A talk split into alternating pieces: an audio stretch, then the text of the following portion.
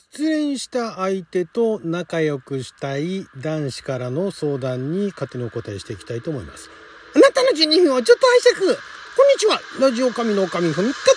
す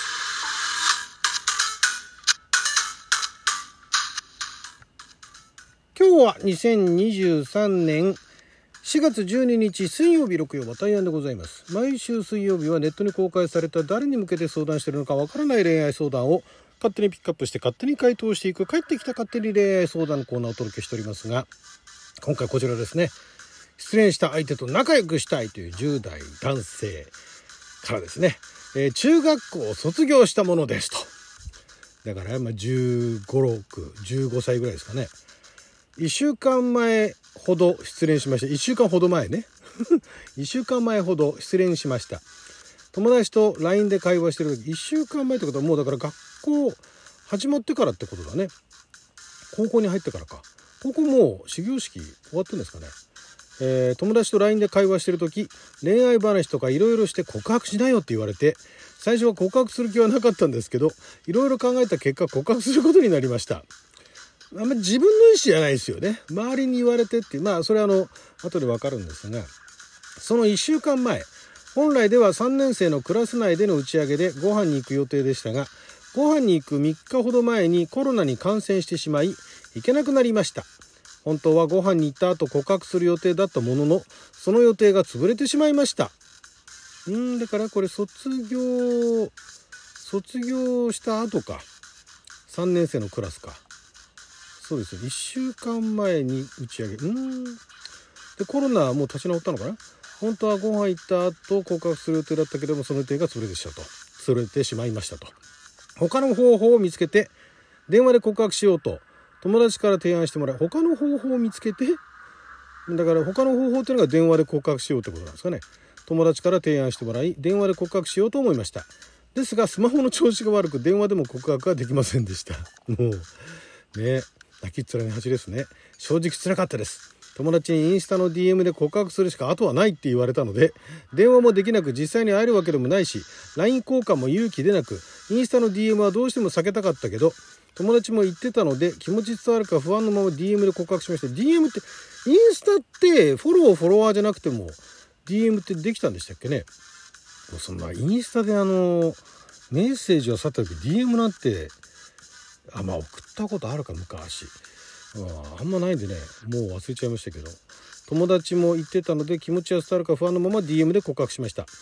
返事は残念でしたが気持ちは伝わったみたいでそこは良かったです。ポジティブですね。相手が友達のままにいたい。いや仲良くしよう。いやこれからも DM でお話ししようって言ってくれました。正直告白振られたことに対しては傷ついていません。うんまあだからこれ自分の意思でね。告白しようと思ってなくて人に言われてね結局やってるわけですからね、うん、まあだから傷ついてないっていうのはまあ分かります。ですがそう言ってくれたので学校生活で話しかけたり遊んだりして仲良くできなかった後悔を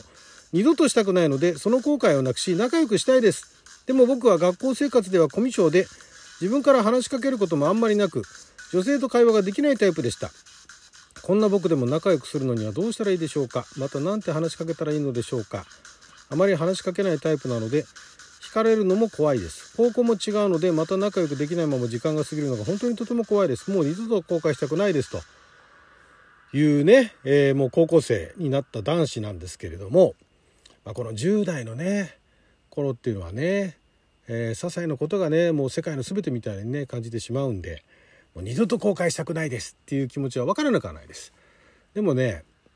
まああのまあ、二度と後悔したくないっていう気持ちを持つこと自体は悪いことではないので、まあ、その気持ちを持ちつつ、まあ、いろんなことをチャレンジしてみることですね。あのねコミュ障って、まあ、実際のね本当にそういうあの何て言うんでしょうね、えーまあ、症状が出てくるぐらいのねそういう病気であればともかく、まあ、そうではない、えー、自称コミュ障、まあ、周りからもコミュ障と言われてる人かもしれないですけどまあ、いわゆるその生活に支障がない、えー、けれども、まあ、コミュ障と言われるあるいは自分で言ってるというのってえっ、とねまあいろんなケースがあるんですが私が見てきた範囲、えー、ではなんか正解というものが一つだけあってその正解をね、えー、見つけないとあるいは正しいことをしないといけないみたいにね思ってる。まあ、これ非常にあのあれですよあのオブラートに包んだ言い方っていうかまあぶっちゃけかっこつけてるわけですよ。かっこつけてるっていうか、まあ、かっこつけてるっていうと、いや別にそんなね、自分かっこよくないし、そんなあの、かっこつけることなんてないですって思うかもしれないけども、失敗したくないんですよね。言い方変えれば、失敗したくないと。で、え失敗したくないだけ言うと、それは人間誰だって失敗したくないでしょっていうことになっちゃうかもしれないけども、あのね、失敗したくない、あと後悔したくないって思うことは大事なんだけれども、あの失敗から学ぶこともあるし、失敗しないとわからないことってのもあるわけなんですよ。だから、失敗しないように、あの、だから、ある失敗をして、じゃあ次失敗しないようにするにはどうすればいいかっていう考えるのは OK なんですけども、失敗しないように何もしないっていうのが、結局何も変わらないってことになっちゃうんで、えー、まあ、失敗したら失敗したで、次にこの失敗をしないようにどうすればいいかっていうのを考えつつ、まあ、いろんなことをやるわけですよね。そうするとまたいろんな失敗をするわけですよ。今回やってあれダメだった。また次別の方向を考えてやってみたらそれもダメだったと。じゃあどうすればいいんだっていうのを試行錯誤するしかないんですね。で、周りに経験者だとか、ね、人生の先輩だとかに話を聞いてもいいけれども、あの、成功体験って、これあの、私会社に入って、えっと、部署が変わって営業部から営業部の推進部、営業推進部、営業ばっかりサポートする部門にいた時につくづく思ったんですけども当時その部署では、えー、成功事例って言ってあるねその販売あるものを売っててそれを販売するのにこうこうこうやって販売できましたと、ね、非常にあの短い期間で、えー、制約に結びつけましたというねあの契約することができましたっていう契約してもらいましたみたいなねいうのを成功事例としてでその成功事例をね、あのみんなの前で発表してもらったりだとかなんかその当時まだネットなんてのはそんなにねあの今みたいな感じではなかったですからなんかそういう、えー、情報誌じゃないですけどねそういう社内誌かなんかに載せたりだとかいうのをやって、えー、水平展開していくと。でみんなその成功事例をヒントに自分もうまく、え、営業していこうみたいな、えー、ことをやろうとしてたか、まあ、実際やってるところもあったんですが私自身はそれ見ててとかまあ何でしょうねやってって言えばいいですかね。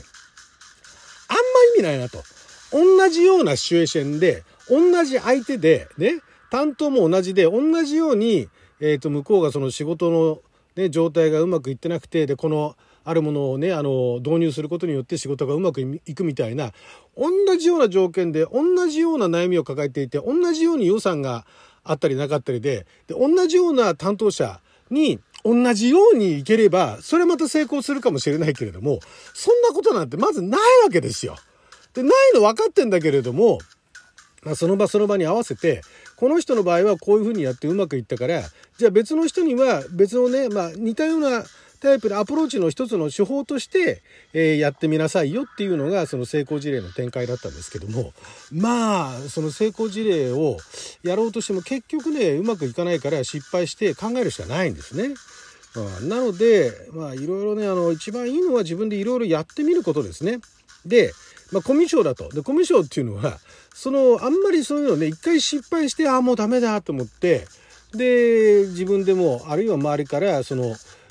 会話がうまくないなとコミュ障だなというふうに思ったり言われたりとかしてあもう自分はダメなんだと思って動かないといつまでたってもコミュ障なんですよ。そのコミュ障から脱したいのであればコミュ障を言い訳にしてねいろいろ逃げるんだったらいいんだけどもコミュ障から脱出したいんだったらあのバカにされても恥かいてもいいからもうどんどんねいろんなことをやるしかないんですね。